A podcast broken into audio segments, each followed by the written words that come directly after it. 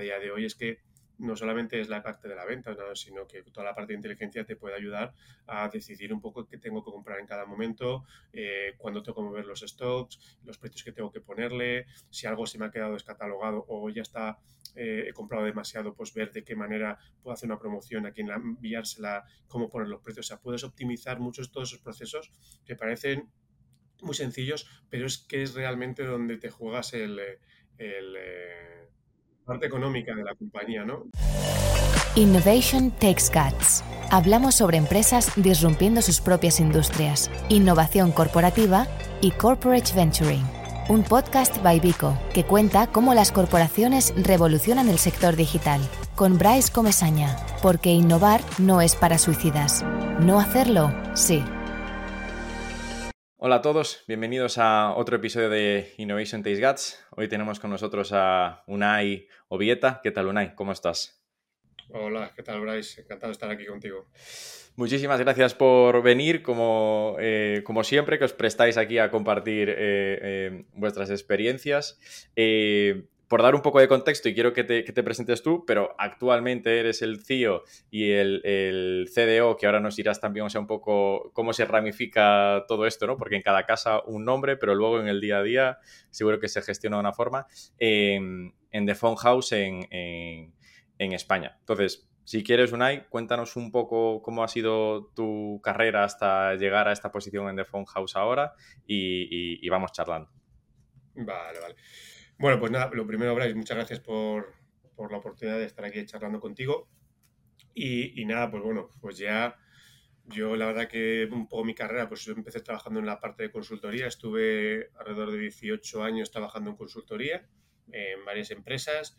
Y bueno, pues aquí toda la carrera, mi carrera profesional, viendo que venía yo de ingeniero de telecomunicaciones, al final no, la telecomunicaciones se quedó un poco apartada y bueno, mi carrera fue toda la parte del mundo de, tecnología, ¿no? Eh, empecé con desarrollo de software, gestión de proyectos, etcétera, etcétera, llevando proyectos, luego coordinando, etcétera, siempre muy ligado a, todo lo que para mí ha sido interesante, ha sido toda la parte de innovación, ¿vale? Y toda la parte relacionada con el cliente y cómo te relacionas con él, etcétera, etcétera. Y por ahí hice toda mi carrera en consultoría, ¿no? Con, empezando con las iniciativas cuando empezamos en el 2000 2010 hacer iniciativas de Big Data, eh, pues de toda la parte esta más de relaciones con los clientes, etcétera. Y eso ya te digo, estuve hasta el 2016 en consultoría. Luego ahí di el paso a cliente final, ¿vale? Aquí eh, di el paso a, a Ferrovial Servicios. Primero llevando toda la parte de arquitectura e innovación, ¿vale? Y luego llevando toda la parte de transformación digital, ¿vale? En mi última etapa, ¿no? Fue una etapa de cinco años en Ferrovial Servicios en el cual, pues la verdad que fue muy interesante porque fue una, eh, digamos que tenía el reto de transformar a nivel digital y tecnológico toda la, toda la compañía, ¿no?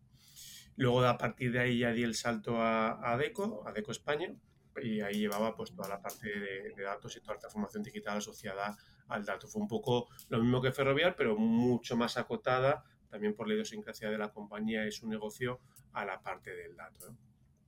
Y, bueno, y de ahí ya el paso final, o lo que estoy hasta ahora, el paso final nunca podemos decir que es el último, porque nunca sabemos lo que puede pasar en esta vida, ¿no? Pero a día de hoy, pues llevo toda la parte de tecnología y transformación digital en, en, Phone House, ¿no? Llevo 10 meses ya y digamos que mi rol aquí sí que es completamente global, toda la parte tecnológica y toda la parte de transformación de, de la compañía. O sea, al final, o sea, una, una, carrera que estuvo desde el inicio ligada a la parte de tecnología eh, y que fuiste ampliando un poco también el espectro a, entrar en esa parte de, de innovación, entiendo más por, por, curiosidad y por voluntad eh, eh, propia, ¿no? De decir, oye, ¿qué más cosas hay aquí? Más que solo estar construyendo software o desarrollando o gestionando, gestionando equipos, ¿no? Esta, en, en, esta posición, o sea, cuando estabas en, en Ferrovial, ¿Qué, proyectos hicisteis aquí? O sea, un poco, eh, antes de entrar en detalle lo que estáis haciendo ahora en el Phone House, como has tenido como varias experiencias, o sea, ¿qué, proyectos hicisteis aquí también dentro de Ferrovial? Pues aquí hicimos muchos, ¿no? Al final, Ferrovial Servicios en España, con mirar que teníamos, éramos 85.000 empleados eh, y teníamos muchos tipos de servicios distintos, ¿no? Aquí yo creo que si quieres luego ya me preguntas tú, para el que te resulte más interesante para, para entrar, ¿no? Pero digamos que los principales así que se puedan decir pues fueron primero con transformar toda la arquitectura tecnológica de la compañía, ¿vale? Em, para que fuese un poco también, eh, empezamos a construir todo lo que es el lago de datos, todo el data lake, que, que fuese data centric la compañía, ¿vale? O sea, digamos una parte más de arquitectura que no se ve, que es muy necesaria de construir, pero no se ve, ¿vale? Pero luego más relacionado con toda la parte más de innovación, Aquí principalmente hicimos muchos proyectos transformacionales. El principal fue el proyecto de transformación digital, ¿vale? Que este proyecto de transformación digital pues contemplaba eh, transformar toda la compañía en distintos ámbitos, ¿no? Teníamos cinco ámbitos principales, eh, que va desde la parte del dato, la parte de IoT, la parte de qué tecnologías se podían utilizar y sobre todo muy ligado a negocio, ¿vale? Y digamos que este plan de transformación eh, impactó bastante, ¿no? Eh, que si quieres ahí luego concretamos iniciativas concretas que tenía. Y ese fue por un lado uno muy importante, que fue el que más impactó a la compañía. Y luego fueron iniciativas, nosotros o, mi rol estaba muy pegado a la área de desarrollo de negocio, ¿no? Entonces lanzábamos muchos, eh, o investigábamos antes de lanzarlos, muchos nuevos negocios. ¿no? Pues, por ejemplo, aquí se decidió que a nivel estratégico teníamos que empezar el tema sanitario de movilidad, por ejemplo, y en el tema de movilidad pues se vieron desde cosas como adquirir compañías de taxis para luego explotarlas nosotros mismos, eh, transformándolas, innovando, o por ejemplo, una que sí que es ya eh, real y factible y que lanzamos en ese momento, que fue City, ¿no? que City es el, eh, la compañía de coche compartido que está operando ahora mismo en varias ciudades, pero empezó aquí en Madrid, y fue, por ejemplo, eso fue un proyecto que lanzamos la parte mía de innovación y de transformación junto con la parte de desarrollo de negocio de, Ferrovial. ¿no? Hubo muchos más, muy transformacionales, pues a nivel de eh, optimización de rutas de recogida de residuos urbanos, etcétera, etcétera, ¿no? Pero digamos que eso estaban contemplados dentro del plan de transformación digital y fue el plan de transformación digital que tenía tanto la parte de optimización como aportar valor a los servicios negocios actuales, fueron crear nuevos negocios, como fue en este caso el de, el de City, ¿no? Para nosotros. Un poco de Em, esa parte de transformación digital, ese plan que hicisteis, era como la, operativa del business as usual, ¿no? De cómo podemos transformarlo, cómo mejorarlo y ahí meterle esa parte de, digitalización. Y por otro lado, eh, nuevos negocios o explorar, ¿no? Y dedicar parte del tiempo del presupuesto a nuevas fuentes de ingresos que podamos tener y no solo centrarnos en innovar y, en, optimizar ese, ese coste, ¿no? Pero igualmente, en este plan de transformación digital, entiendo que, que, que una compañía de 85.000 empleados y que tienes de todo, o sea, porque eh, entiendo que hace desde la parte más operativa de, eh, no sé si entra dentro de esta línea, ¿eh? pero de la limpieza de un aeropuerto o, ese tipo de, cosas, a, a, a, vosotros que podéis estar en dirección, o sea, tienes perfiles como muy diferentes. ¿Cómo haces un plan y cómo transmites culturalmente que la compañía tiene que pasar a ser más digital eh, eh, eh, desde ahí? O sea, ¿cómo, ¿cómo son los pasos un poco que fuisteis dando hacia trasladar toda la compañía a convertirla más digital? Bueno, pues la verdad es complejo, o sea, esto fueron cinco años, o sea, al final es, es complejo, pero digamos que la primera etapa fue crítica, ¿no? Fue igual la que el impacto real, en, digamos, el impacto económico, se puede decir que es el que menos se vio, ¿vale?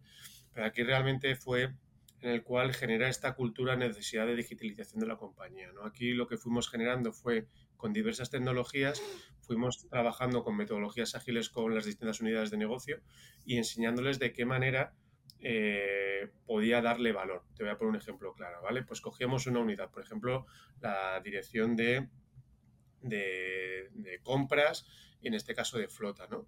entonces, eh, con estos que se encargaban, para que te hagas una idea, ferrovial, con estos volúmenes, teníamos, tenemos, teníamos en ese momento más flota de vehículos que una compañía de transporte, ¿vale? Porque teníamos alrededor igual de 4.000 o 5.000 vehículos en España, ¿vale? Entre flota comercial, flota que operaba, etcétera, etcétera, y flota compleja, pues, como pueden ser los camiones de, de recogida de residuos, ¿no? Eh, entonces, pues nosotros la pregunta que le hacíamos era, oye, ¿a ti qué es lo que te duele o qué problema tienes? ¿no? O sea, es decir, yo no te voy a venir a contar mi libro, ni te voy a venir a contar la tecnología, cómo te puede ayudar. Lo que queríamos saber era qué problemas tenían y luego cuando detectábamos el problema o nos decían ellos los problemas que tenían, veíamos, en, teníamos una metodología de seis semanas, veíamos cómo en este caso con datos o con otra tecnología podíamos ayudarle. ¿no? Entonces, en las seis semanas, con datos desconectados, no, no teníamos una infraestructura bien montada, etcétera, pero sí veíamos si le podíamos ayudar. ¿vale? Y por ejemplo, en el caso de flota, pues se vio que podíamos reducir el caso de los mantenimientos eh, correctivos de los vehículos en, creo recordar, un 7%, haciendo más mantenimientos preventivos, lo cual impacta realmente eh, económicamente. ¿no? Entonces, con estas iniciativas, lo que conseguías era crear esta germen de cultura y de necesidad, de que era falta hacer innovación, de que era necesario trabajar de otra manera, y poco a poco fuimos consiguiendo que eh, la gente que nos llamaba para, a principio íbamos nosotros a, ofrecerles los servicios y luego eran ellos los que nos venían a pedir, oye, vamos a ver cómo podemos hacer las cosas, cómo nos podéis ayudar, etcétera, ¿no? Entonces, creas ese germen y luego ya lanzamos el plan de transformación digital, como tal, ¿no? Cuando habías creado ya un poco este germen y esta cultura. Y este plan, Bryce, pues al final lo que hicimos es eh, involucrar a todo el mundo, yo creo que eso es fundamental, involucramos, en este caso había tres direcciones de negocio, eh, que eran fundamentales porque era la que tenía todo el, eh, todo el negocio de la compañía. Pero luego involucramos a todas. Había algunas que tenían mucho peso, como puede ser recursos humanos, la parte de cultura, etcétera. Pero incluso áreas que inicialmente pueden no ser tan relevantes, como puede ser la legal, la involucrábamos desde el principio. ¿Para qué? Para que todo el mundo fuese consciente de que eh, se empujaban de todos sitios, que no luego hubiese nadie que pusiese un impedimento, que todos supiese el, el, conocimiento desde el principio. ¿no? Creamos un digital board el cual estaba representado por todas estas unidades, y entre todos generamos este plan de transformación. Hicimos muchas sesiones de ideación, vimos qué iniciativas se podían hacer economías de escala, pues porque las unidades de negocio, porque aunque parezca como tú bien dices, no se hablaban entre ellas. Entonces, algo que podía servir para mantenimiento de edificios, el core podía servir para igual para la gestión de residuos, ¿vale? Entonces, generamos un plan en, creo que fue un mes y medio, en el cual creamos pues, alrededor de 25 iniciativas, ¿vale? Iniciativas que impactaban al negocio, iniciativas que eran core y que se necesitaban construir para impactar al negocio, ¿no? Y sobre todo aquí lo importante es involucrar mucho a todo el mundo, o sea, tú no eres el que tiene la solución, tú tienes la aplicabilidad y lo unes y encuentras economías de escala y encuentras cómo puedes ayudarles, pero hay que escucharles y ver qué problemas tienen ellos realmente, ¿no? Y ahí creamos el plan de transformación digital, que lo fácil es crearlo y lo complicado luego es implementarlo y, gobernarlo, ¿no? Y seguirlo. al final tienes que actuar aquí como, como desde tu rol entiendo que tenías como las herramientas de la, tecnología, ¿no? Y que podías pensar un montón de soluciones que podían ser para el caso, pero con esta última frase que dices es, oye, y no entremos como el típico dilema del emprendedor de, oye, tengo mi idea, mi idea es que esto es lo que tal, escucha al mercado, que en tu caso eran las unidades de negocio, que te digan cuáles son los problemas y con tus herramientas o cómo podamos tratar de resolver ese problema y construir ese, ese plan. ¿no? Entiendo que era un poco esa, esa dinámica. Y a la hora que dices de involucrar a todas las patas, es involucrarlas en todas las reuniones que hacemos de esto, eh, tiene que venir alguien de legal, alguien de recursos humanos, etcétera, o, tratabas de, de eficientarlo o se hacía un board o como... Es, más, por ejemplo, en la parte legal no tienes que meter en todos lados, ¿no? O sea, había el digital board que te he comentado, ahí sí que nos juntábamos todos los meses y sí se veía todo y se decidían todas las cosas y ahí estaba legal, pero por ejemplo había reuniones en las cuales eran más de trabajo para establecer oye, cuál va a ser el proyecto, cuál va a ser el producto que vamos a crear, de ahí legal, pues luego se le podía consultar, pero no estaba en todas las reuniones, no tenía mucho sentido. Se hacían squads para cada una de las iniciativas, cómo desarrollarlas, etcétera, etcétera, etcétera. ¿no? por ejemplo, nosotros estábamos metidos en todas, el negocio que aplicaba estaba en todas, recursos humanos solíamos involucrarle en todas, pero porque para luego cómo escalábamos, cómo formábamos, cómo hacíamos esa cultura de transformación dentro de la compañía y habría otros, y luego los departamentos iban entrando según fuese sus necesidades.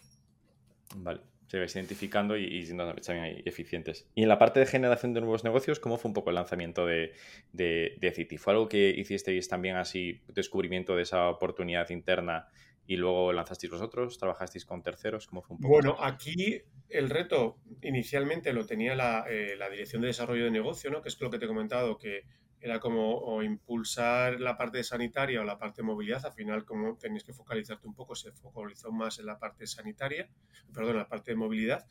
Y entonces, pues aquí eh, se empezó a decir, oye, vamos a ver si, por ejemplo, había, se hicieron varios temas, ¿no? Por ejemplo, lo que te he dicho de compañías de taxi, que hicimos incluso muchas reuniones con ellos para ver cómo funciona y al final eso no cuajó, ¿vale? Pues al final empiezas a estudiar cuánto cuesta a nivel tecnológico, si impacta, si no impacta, si esto lo desarrollo, cómo va a impactar en, el, en la cuenta de resultados y a veces algunas pues se caían, o sea, trabajaba durante un tiempo y se veía que se caían y otras como por ejemplo fue City, que aquí el primer reto fue, oye, eh, esto puede funcionar o no puede funcionar, ¿no? Y aquí eh, trabajamos mucho con ellos y la parte tecnológica fue crítica, ¿no? Aquí fuimos críticos nosotros porque al final estudiando en, este en el momento que salió City había dos compañías ya de car en, en Madrid, ¿no? Entonces, pues estudias a la, a la, que sería tu posible competencia, estudias a las redes sociales, estudias a los usuarios, eh, ves cuántas eh, alquileres se hacen, los precios que ponen, etcétera. O sea, haces un estudio muy fuerte, aquí toda la parte de datos fue eh, fundamental. Entonces empiezas junto con el desarrollo de negocio, empiezas a ver, oye, pues esto me puede cuajar. Si yo pongo una compañía nueva, ¿cuántos alquileres voy a hacer según la, competencia los hace? ¿Cuáles son mis clientes tipo, etcétera? Todo eso lo analizamos estudiando redes sociales, eh, a la competencia, etcétera, ¿no? Entonces vimos que se podía lanzar el negocio, ¿vale? Ahí solamente fue para ver si esto podíamos lanzar. Para ver la viabilidad y si tenía sentido hacer esto. Y ahí fue fundamental la tecnología, ¿vale? Eh, y luego ya fue el lanzamiento, que es que es crítica, ¿no? Porque City al final nació con un modelo startup muy tecnológica, porque al final todo lo que mueve City es tecnología, y es crítica la tecnología, eh, sigue siéndolo, eh, porque yo ahora mismo el CEO de, City es amigo mío porque estaba, estaba, con mi equipo cuando estábamos en, en Ferrovial Servicios y sigue siéndolo. ¿Por qué? Porque detectas patrones de comportamiento, detectas dónde tienes que ir, dónde no tienes que ir, dónde tienes que mover los coches. O sea, a día de hoy, sin tecnología, City es prácticamente imposible que crezcan y que pueda funcionar, ¿no? Y se le van metiendo nuevas, eh, nuevas ideas de, de, cómo se innova, de cómo eh, coger más información de los vehículos, coger más información de nuestros eh, de los clientes, etcétera. Entonces fue ahí nosotros fueron parte crítica para detectar, entrar en ese negocio y luego cómo desarrollarlo eh, eh, realmente. Y, esto es cuando ya estás decidido a lanzarlo, ya se valida ese, negocio, ya tenemos como todos estos datos para tomar esa decisión. ¿Cómo, se pone esto en marcha eh, internamente? ¿Cómo se dice vamos a montar una nueva compañía? ¿En qué momento, o sea, en qué eh, foro se decide pues, y cómo luego también se avanza en ese proceso. ¿Lo hacéis todo internamente? ¿Buscáis un equipo que lidere este proyecto? ¿Cómo es un poco el, go-to-market ya de esto? Bueno, aquí lo primero fue buscar una alianza. En este caso la alianza fue con, Renault, ¿vale? Que, es, pues, digamos, el coche, los coches que tiene City son Renault.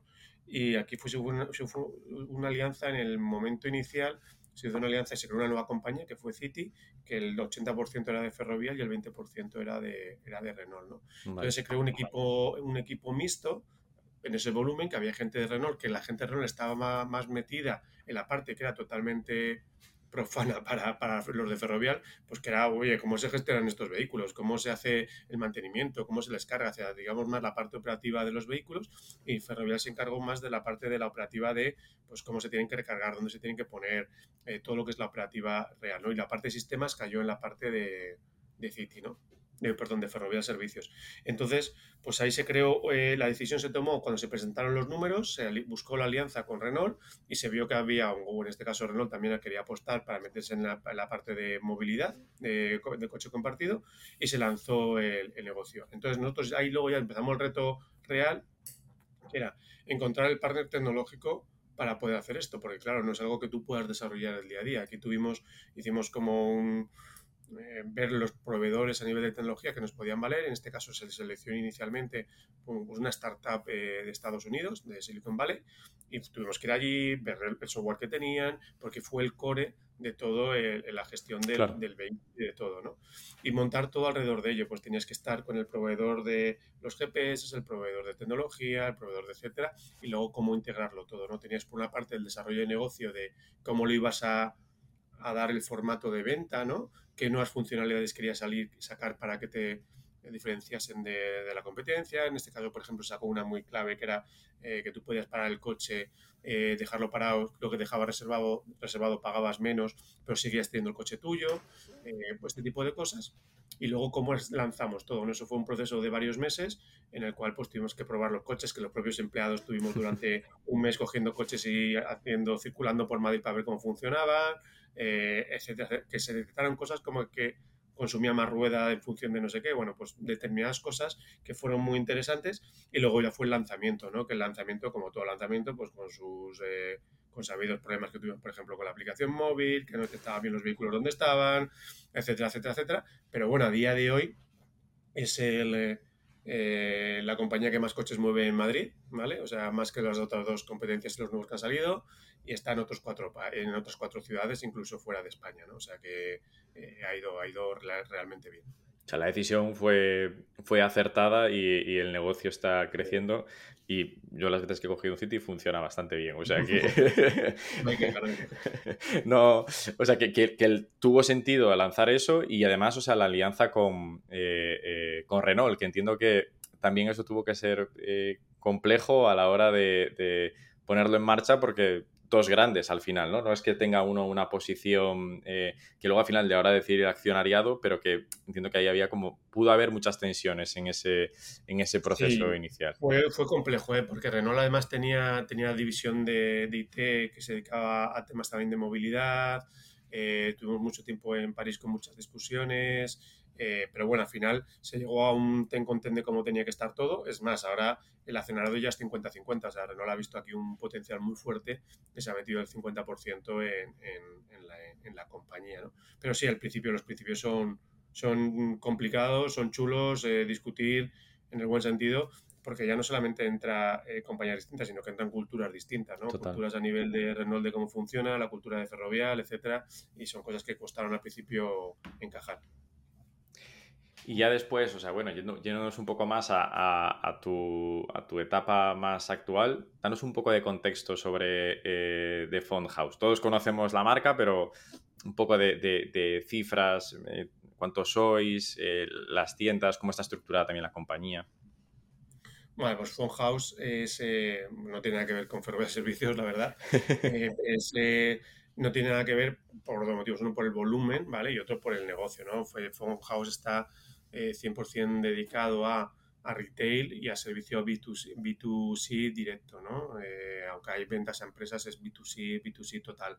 Vale, pues nosotros al final Fonhouse es verdad que es una marca muy conocida en el cual pues vendemos no solamente lo que todo el mundo conoce, que son por lo típico los terminales o los accesorios derivados de la telefonía, sino que está también muy especializada y muy focalizada en dar valor añadido a los usuarios con distintos servicios, como puede ser seguros, como puede ser servicios de telecomunicaciones, incluso servicios de, energía y, ahora últimamente estamos viendo el de, por ejemplo, el de alarmas o el de, el de renting, que es el renting de, los terminales móviles. ¿no? O sea, digamos que tenemos muchos más servicios eh, alrededor de, siempre siendo nuestro, digamos, como nuestra base, nuestro core, todo lo que es telefonía y, accesorios. ¿no? A nivel de volumen, pues a nivel de volumen eh, tenemos a día de hoy, si no tengo mal en la cabeza, son alrededor, no llega a 400 tiendas, ¿vale?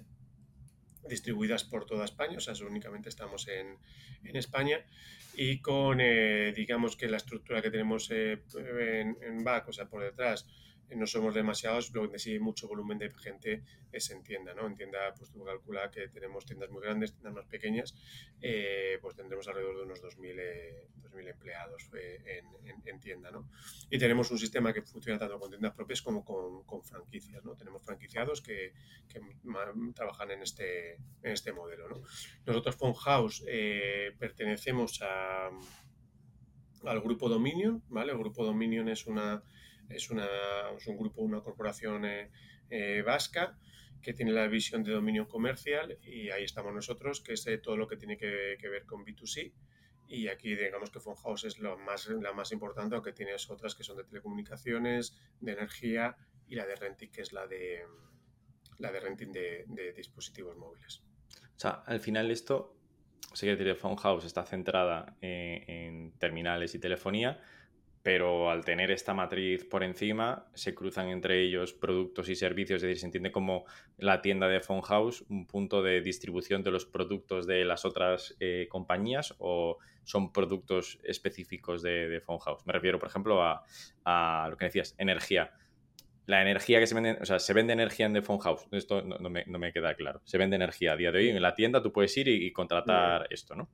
Energía sí, por ejemplo, a día de hoy con la parte energética, tú tienes, eh, digamos que el funcionamiento que tienen estas tres ramas que son eh, que no son fonjados, que son telecomunicaciones o TTV alterna, que es energía, y Rentic, ellos tienen su propio modelo de negocio y venden de manera independiente, ¿vale? Pero toda la infraestructura, toda, por ejemplo, la infraestructura de almacén de Rentic, que es la misma que tiene Fonhouse, es, digamos que es la matriz para todo, y luego sus servicios están totalmente integrados con los servicios de Fonhouse. Entonces nosotros podemos vender, o sea, para Alterna, que es la empresa de energía, puede hacer sus ventas de manera independiente, pero nosotros somos un canal de venta, uno de los principales canales de venta. Lo mismo pasa con Renti, con, con la parte de TTV de, de, telecomunicaciones. Vale, vale. Entonces al final, o sea, The Phone House, igual que distribuye eh, a un operador o a lo que sea, pues también mete a lo que decías, alarmas, energía, etcétera y tal, de diferentes proveedores. Pero en este caso los proveedores son hermanos vuestros, ¿no? De, de, alguna forma, o sea, están dentro del, del, del, mismo grupo. Vale, vale, comprendido, comprendido.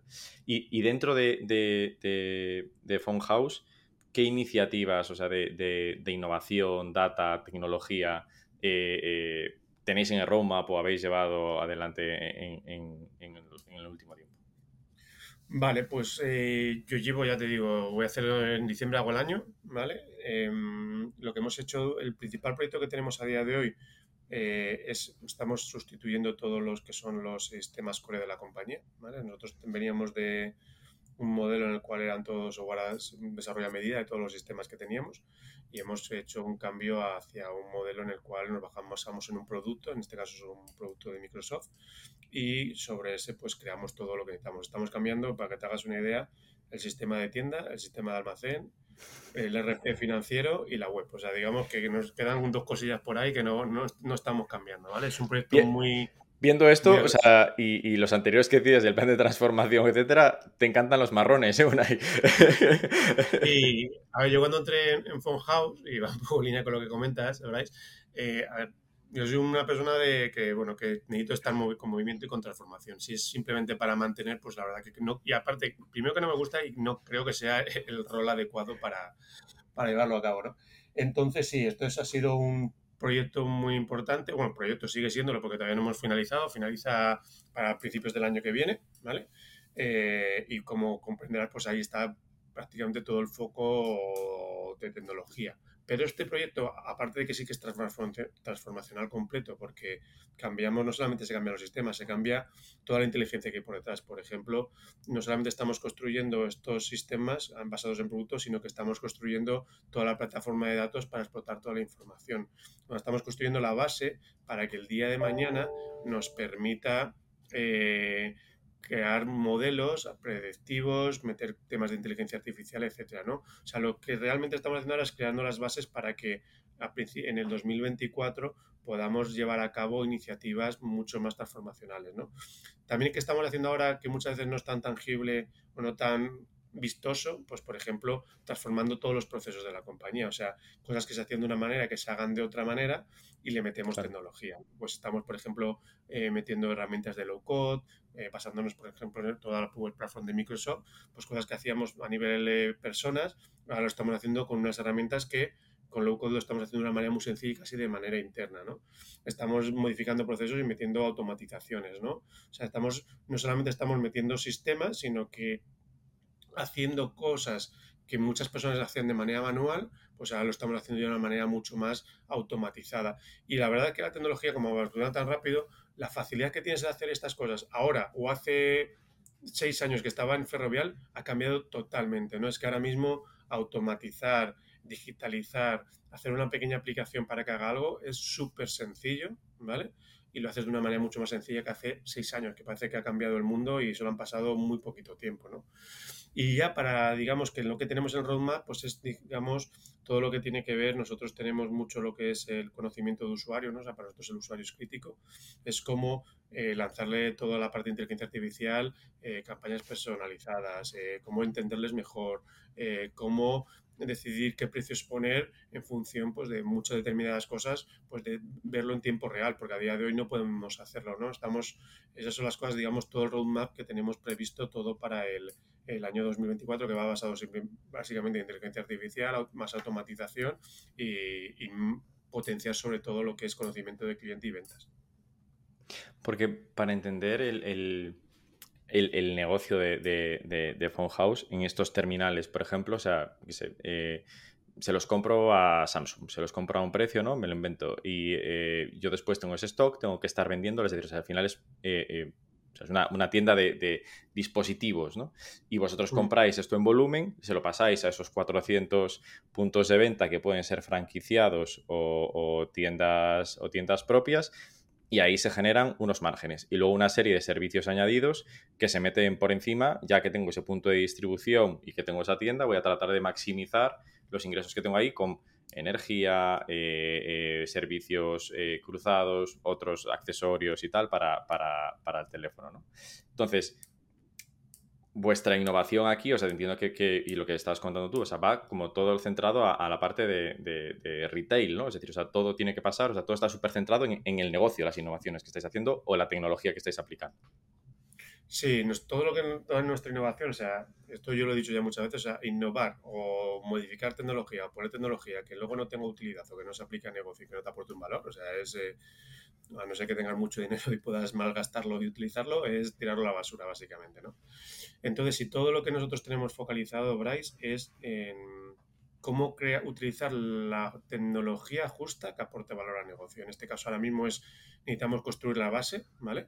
Porque sin tener la base, por mucho que ahora esté el hype de la inteligencia artificial generativa o lo que salga en cada momento, si no, tú no tienes unas bases, esto no escala, ¿vale? Y podemos poner 20.000 ejemplos de, de que te puede salir un pequeño pilotito por ahí con cuatro cosas, pero en cuanto quieres escalarlo y quieres mantenerlo y quieres que funcione, esto no escala. Entonces, nosotros, nosotros este primera fase que estamos ahora es construir las bases eh, fuertes, sólidas, y a partir de ahí luego ya empezar a utilizar de manera más masiva pues todo lo que nos puede ayudar a día de hoy es que no solamente es la parte de la venta, sino que toda la parte de inteligencia te puede ayudar a decidir un poco qué tengo que comprar en cada momento, eh, cuándo tengo que mover los stocks, los precios que tengo que ponerle, si algo se me ha quedado descatalogado o ya está, eh, he comprado demasiado, pues ver de qué manera puedo hacer una promoción, a quién enviársela, cómo poner los precios. O sea, puedes optimizar muchos todos esos procesos que parecen muy sencillos, pero es que es realmente donde te juegas el, el, el margen parte económica de la compañía, ¿no? Pues es porque el que tú pongas un precio no hace que lo vendas o no lo vendas y el que el, que juego o que compres más o menos es que te los comas literalmente en almacén y que has perdido eh, directamente, tú has ganado poquito vendiendo y te gastas mucho almacenando y no sacando producto, ¿no? Es una parte bastante compleja que cualquier persona que trabaja en retail sabe que eso es, es crítico. Sí, la, la, rotación de, de, productos es eh, eh, métrica, métrica clave, ¿no? Y aparte ahí teniendo toda esa información y, y, productos que son relativamente estándar, al final puedes llegar a tener incluso o sea, monitorización de precios en otros competidores, en otros canales de distribución, etcétera, y decir, oye, pues en esta zona eh, fulanito está vendiendo los dispositivos a tanto, pues yo soy capaz de jugar con el precio o a esta tipología de clientes, hacer estas ofertas o ser, y ser mucho más dinámicos con eso, ¿no? Entiendo que hacia, ahí, va, hacia ahí va el objetivo. Claro, tú la parte de datos es lo que tiene. Al final yo creo que el dato lo que te da es, eh, yo siempre digo, es eh, no das café para todos. ¿vale? O sea, esto es, eh, voy a dar en cada sitio lo que corresponde y lo que se necesita. Es decir, tú lo has dicho muy bien, no se comporta lo mismo igual una región del norte de España que una región del sur, o los usuarios o los clientes potenciales son distintos por la zona geográfica en la que se encuentra o la población en la que se encuentra, ¿no? Pues, oye, intentemos que esté adecuado a sus necesidades, ¿no? Y a las necesidades de lo que van a comprar. Y las ofertas sean adecuadas para ese momento, no que yo, por ejemplo, ahora haremos ofertas en todos lados, porque ahora es el Black Friday y Black Friday pues tendremos ofertas en todas las tiendas, ¿no? Pero ya el momento después es por qué no lanzo ofertas específicas en función del momento determinado en el que vive una determinada región, ¿no? O los clientes de esa región, ¿no? Entonces, sí, ahí el dato, eh, yo es que para mí, digamos que toda la parte de innovación y tecnología es la parte más eh, interesante, todo lo que tiene alrededor del dato, va a ser core, ¿no? Yo creo que no, ya no Phone House. Yo creo que ninguna empresa que se precie a día de hoy, como no tenga un buen dato, no lo utilice bien y avance con él, pues está abocado a, fracasar o a no crecer o lo va a pasar muy mal. Entiendo que, el, reto de, los datos, y, igual, es un poco eh, iniciar un debate, pero em, que al final entiendo que los trabajadores, o sea, pues tienen sus métodos, ¿no? O sea, y que tiene su forma y, al tener 2.000 personas diferentes, cada uno va a tener su forma diferente. Y aunque tú tengas esos procesos, siempre, siempre va a llegar a uno que diga, oye, pues yo voy a hacer esto de esta forma y luego lo hago de la otra o tal.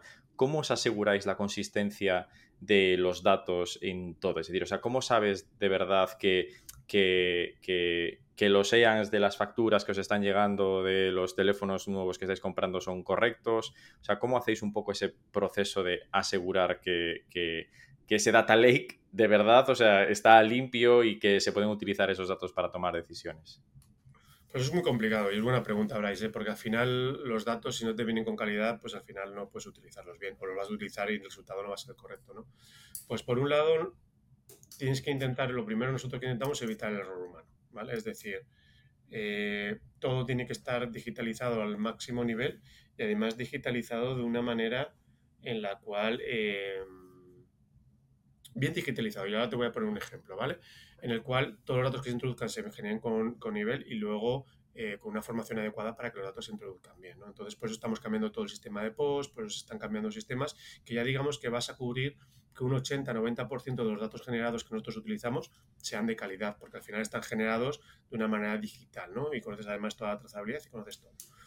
Pero complemento aquí primero con la formación a la gente, ¿no? Quiero decir, o sea, porque aunque tú tengas un sistema el sistema nunca va a ser totalmente 100% perfecto en el cual no pueda el usuario introducir algún dato erróneo. ¿no? Entonces, aquí es importante primero diseñar el data by design, los sistemas para que estén diseñados para que el dato sea lo más correcto posible y lo segundo es formar a la gente para que lo utilice de la manera correcta. ¿vale?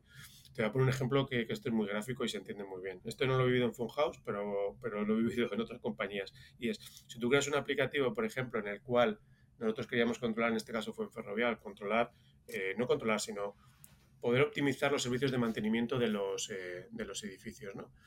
Y tú tenías los operadores que tú cuando llegaban tenían un móvil en el cual tú decías, pues tengo que hacer estos partes y tú tenías tus tiempos de lo que necesitabas para cada sitio, ¿no? Pues tenías la aplicación totalmente digitalizada que te controlaba el tiempo, lo que hacías. ¿Qué ocurre? Que en este caso los usuarios el dato era malo porque cuando llegaban por la mañana activaban todos los partes y cuando se iban cerraban todos los partes. Por lo tanto, no tenías los tiempos intermedios de cada uno de ellos. ¿no? Entonces, aquí fue muy sencillo este caso porque al final decidimos que no se pudiesen tener abiertos en paralelo, etcétera, etcétera. ¿no? Pero te quiero decir que tienes que tener esas cosas en común porque luego el usuario puede trabajar de la manera que quiera y te la puede liar, básicamente. ¿no? Entonces, el primero es eso, es decir, digitalizar lo máximo, máximo posible. ¿vale? Y aquí hay, por un lado, los grandes sistemas y por otro lado, para eso tenemos las herramientas, yo creo que son una maravilla de low code, que es donde puedes digitalizar cosas que igual no puedes crear un sistema o los sistemas no te lo cubren o no vas a crear un desarrollo a medida para hacerlo, pero por ejemplo, eh, nosotros para asignación de las personas a determinadas regiones que ahora mismo están en un este y la gente se puede equivocar. Oye, pues digitalízalo, hazlo en un formulario y con eso lo tienes controlado, ¿no? Con eso ya gestionas, pero aún así tienes que darle responsabilidad y propiedad a quien introduce esos datos, que no es IT. Si es la parte comercial, tiene que saber que si mete un dato mal ahí, todas las correspondencias que va a tener y dónde va a ocurrir el error luego después, ¿no? Entonces es digitalización, formación y luego tener las herramientas de métrica para detectar cuando algo se está degradando, ¿no? O sea, yo creo que esas son las claves principales y tratar de encontrar la fuente de esa degradación del dato para poder también eh, eh, mitigarla. ¿no? Pero sí que es cierto que, o sea, siempre hablamos ¿no? del el data driven y tal, y, yo en lo que lo veo más, o sea, en temas eh, web o más digitales, no te han llevado a retail, pero dices, luego siempre llega la duda de, y este dato, o sea, lo estamos, esto no me tiene sentido, ¿no? Y dices, este dato me pinta, eh, y entonces dices, todo el data driving que tenías en mente se te desmonta porque el origen no lo tienes, cuando empiezas a rascar mucho y el origen no estaba correcto y pudo haber errores de, adquisición, de errores humanos o, lo que sea. Por eso es un, debate siempre. No, y ahí, y totalmente de acuerdo, ahí luego está toda la parte que es más abstracta, difícil de vender, pero que es necesaria, que está la parte de gobierno del dato, ¿no? Que es oye, como de, alguna manera, eh, pues eh, tienes que controlar que todo esté bien, eh, que todos hablen el mismo lenguaje, etcétera, etcétera. Por ejemplo, tú lo que acabas de decir, muchas veces a mí me ha pasado que vas a una reunión y el director comercial te dice un número de ventas, pero el director de contratación te dice otro distinto y dices tú, ostras, estáis hablando los dos lo mismo, el mismo número y uno te dice una cantidad y otra y otra. Y es simplemente porque para una las ventas engloban a esto y para otro las ventas engloban a esto, pero hay que quitarle esto y esto, ¿no? Claro. Entonces, es toda la parte del lenguaje y que todos hablemos el mismo lenguaje alrededor del dato es crítico porque yo siempre lo digo, es mejor ir poco a poco y lo que hagas que no falle y que te crean, porque si no es muy fácil que la gente diga, bueno, me has presentado un informe, no me lo creo, pues ya no lo utilizo, ¿no? Entonces das tres pasos para atrás. Entonces hay que dar pasitos muy pequeños y toda la parte esta es cultural, de gobierno, etcétera, etcétera, son, son muy complejas. Hmm. Y en relación a, vuestro, al grupo en general con, las otras eh, eh, compañías, y cuéntanos un poco, o sea, también qué iniciativas habéis lanzado. antes hablábamos justo de Rentic, que lo habían lanzado antes de que tú, entrases, eh, pero ¿cómo es un poco el proceso que seguís vosotros dentro ya de, la holding o, del corporativo para lanzar estos nuevos eh, negocios que, vais haciendo? ¿Cómo se identifica esta oportunidad? ¿Cómo lo ponéis en marcha?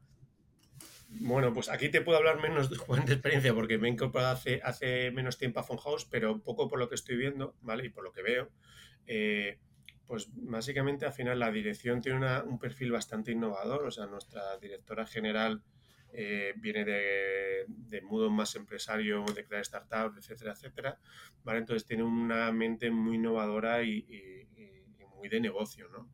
Entonces, a raíz de ella, van saliendo estas iniciativas, ¿vale? Ahora tenemos una que no puedo hablar de ella porque saldrá seguramente para el año, el año que viene a nivel global de dominio comercial.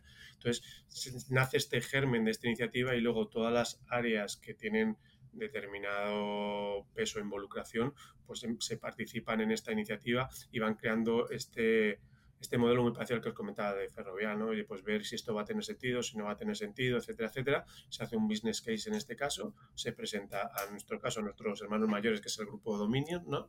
Y si el business case con la idea, etcétera, etcétera, eh, tiene sentido, pues ahora hacia adelante. Así salió el año, el año pasado Rentic, ¿vale? Que es, eh, digamos que es la última eh, gran, eh, digamos, negocio, modelo de negocio que ha sacado el grupo Dominion Comercial.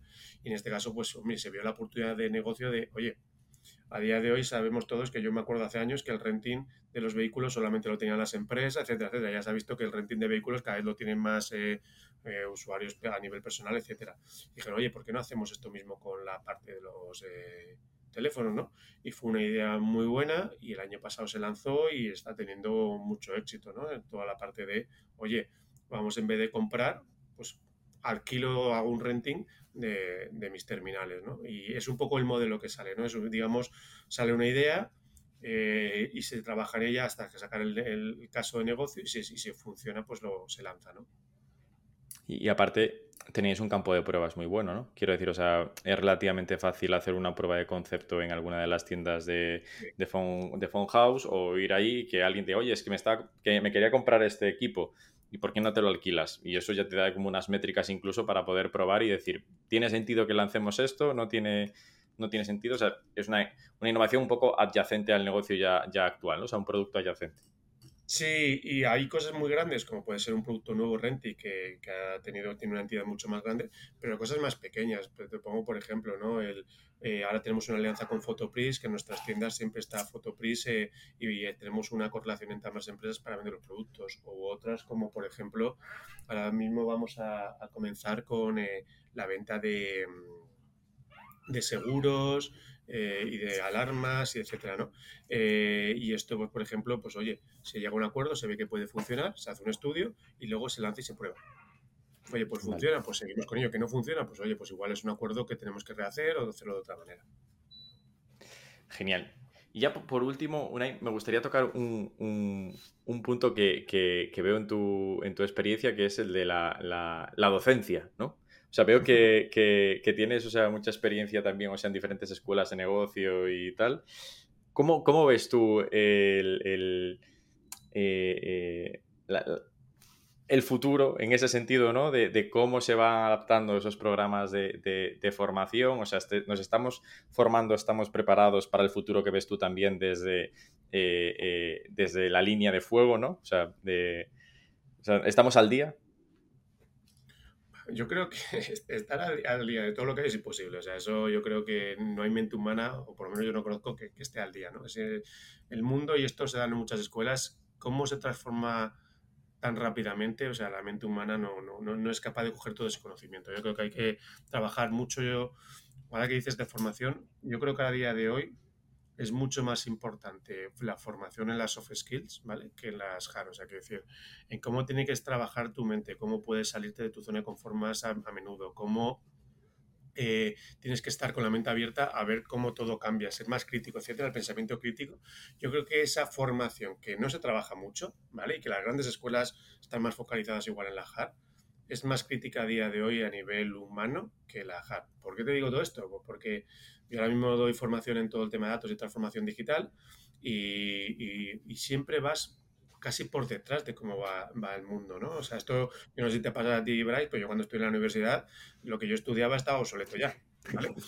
o sea, directamente, ahora no es así, porque puedes estudiar temas de inteligencia artificial, las escuelas lo dan, etcétera, y no está obsoleto, pero va mucho más deprisa de lo que nosotros queremos ir. Entonces, ¿es bueno la formación reglada normal? Sí. ¿Hay que darla? Sí. Pero para mí hay que complementarla con la parte más eh, soft, porque sin esa no te va a dar el, la habilidad humana para poder evolucionar, ¿no? Y luego te diría que sí, que la formación yo creo que está muy bien, pero tiene que ser muy práctica. Yo creo que hay todavía eh, modelos de enseñanza más tradicionales que creo que son demasiado teóricos, etcétera. Yo creo que la práctica es necesaria y sobre todo que lo, ejecutes, ¿no? Porque si tú, tú algo y no lo implicas en poco tiempo, se te va a quedar, eh, no, lo vas a recordar. No, no, no, no. Y el día que tengas que volver a hacerlo y, tires de eh, las slides que tenías del máster o lo que sea que hiciste en su momento, ya olvídate, ya, no, ya va a estar desactualizado y ya no vas a, o, lo aplicas o, Hay cosas que, por ejemplo, no cambiarán. Pues si tú te vas a más a lo que es una gestión empresarial, finanzas, etcétera, pues eso, yo estudio en un MBA y eso más o menos sigue, sigue estando, ¿no? Eso no cambia, pero si te vas, por ejemplo, todos los másteres que hay de transformación, inteligencia artificial, eh, nuevas tecnologías, etcétera, etcétera, innovación, pues que eso va a cambiar eh, continuamente. Cada semana, cada eh, me quedo con esta como, como o sea, el, uno de los consejos que le daría el Unai de hoy al Unai de, saliendo de la, consultora, ¿qué, otros dos, o sea, como este de los, soft skills, ¿no? De trabajar más esta parte, eh, ¿qué otros dos eh, aprendizajes eh, le, podrías trasladar? O alguien que esté en tu situación, pues iniciando procesos de transformación digital e innovación en, en corporaciones. A ver, yo diría Em, bueno, si lo que te gusta, primero que para estar en procesos de transformación y demás, tiene que ser una persona, como todo, cada, cada persona encaja mejor, o sea, tiene que ser una persona inquieta y que estés al tanto de todo lo que hay, etc. Yo la primera que, que, diría es que tienes que estar muy bien, eh, eh, muy bien acompañado. ¿vale? cuando digo muy bien acompañado es que nadie puede hacer todo por uno mismo. O sea, quiero decir, eh, tienes que saber con yo, por ejemplo, tengo ya mucha relación con gente con la que llevo trabajando mucho tiempo y, sé que me aporta valor en temas muy técnicos, gente que me puede aportar valor en otros ambientes. ¿Por qué? Porque nadie puede hacer todo ni ser experto en todo, ¿no? Entonces yo creo que es muy bueno saber con quién te tienes que apoyar para cada cosa y que no pasa absolutamente nada. O sea, no pasa por decir que hay un experto que te ayuda, no pasa nada por decir que me apoyo en esta, este grupo, esta persona, esta empresa, ¿vale? Porque lo importante yo creo que una persona que te forme es saber unir las piezas, saber unir el negocio con la tecnología, ¿vale? y saber unir todas las piezas y que eso tenga sentido, ¿no? Y para eso hay que tener, saber con quién unirte y saber que no puedes hacer nada tú solo 100%. O sea, eso yo creo que es, eh, es clave, ¿vale? Y la otra, pues yo creo que yo te diría que, sepas que, vas a errar, ¿vale? O sea, decir, eh, no vas a acertar siempre, o sea, es imposible, o sea, te vas a equivocar, vas a elegir, yo he elegido mal a los que users de negocio, eh, me he equivocado, he tenido que elegir de nuevo, hay iniciativas que crees que van a funcionar y por la razón que sea no funcionan, o sea, saber que no vas a, acertar siempre, pero lo importante no es fallar, sino lo importante es, eh, primero, eh, detectarlo muy rápido y solucionarlo, y lo segundo, volver a intentarlo de otra manera. O sea, es decir, oye, pues venga para allá. O sea, esto es nuestro día a día. Cuando tú estás en una reunión y ves que algo no sale como tú sales, pues no te enfoques. O sea, mira desde que le puedes dar la vuelta, etcétera. Pues lo mismo con toda la parte transformacional. O sea, es muy difícil, es cultural. Y yo siempre lo digo, o sea, centraros menos en la tecnología y más en la cultura de las personas, porque es cómo se transforma algo. Si no, eh, tú puedes hacer la mejor aplicación, pero si nadie la utiliza, la utiliza de manera incorrecta, no vale absolutamente para nada, ¿no? Y ahí eh, las personas son críticas. O sea, para mí si tengo que ponerla por encima una cosa de otra, es primero personas y luego tecnología, siempre. O sea, 100%, alineado con tu, eh, con tu reflexión, porque al final, o sea, trabajamos con, usuarios, o sea, es decir, ya sea tu, propio equipo, los empleados de las tiendas o millones de usuarios en el mercado porque estás lanzando un producto nuevo o lo que sea, pero ellos son los que, si por muy buena tecnología que estés haciendo, por muy buena innovación y, si ellos no lo están adaptando y no lo están adquiriendo como un hábito, o sea, no vale, no vale de nada. Y la parte de las, de, las soft skills y de relacionarte con un buen equipo, eh, eh, eh, O sea, totalmente, ¿no? Y cada vez más. Yo creo que es algo que vas aprendiendo, o sea, con, la, con la, experiencia, ¿no? Y por eso también digo como esa pregunta de, ¿qué le dirías a tu yo del pasado, ¿no? igual no le tires tantas horas a, ver esta nueva librería, cómo funciona o cómo picar esto, tal, ¿no? Y igual... Eh, eh, ese, una charla extra o algo que te ayude a entender cómo, cómo trabajar con el resto de equipos. Oye, Unai, pues muchísimas gracias por tu tiempo, por tus reflexiones y, compartiros a lo que estáis haciendo en The Phone House ahora y también lo que habéis hecho en, Ferrovial. Un placer tenerte en el podcast con nosotros. Nada, pues muchas gracias, Bryce, por, charlar contigo durante un rato y espero que, bueno, que las reflexiones sean interesantes al menos. Para mí sí, para mí sí. Ya veremos, ya veremos la audiencia. Muchísimas gracias, Unai. A ti, Bryce. Innovation Takes Guts. Hablamos sobre empresas disrumpiendo sus propias industrias, innovación corporativa y corporate venturing. Un podcast by Vico que cuenta cómo las corporaciones revolucionan el sector digital. Con Bryce Comesaña, porque innovar no es para suicidas. No hacerlo, sí.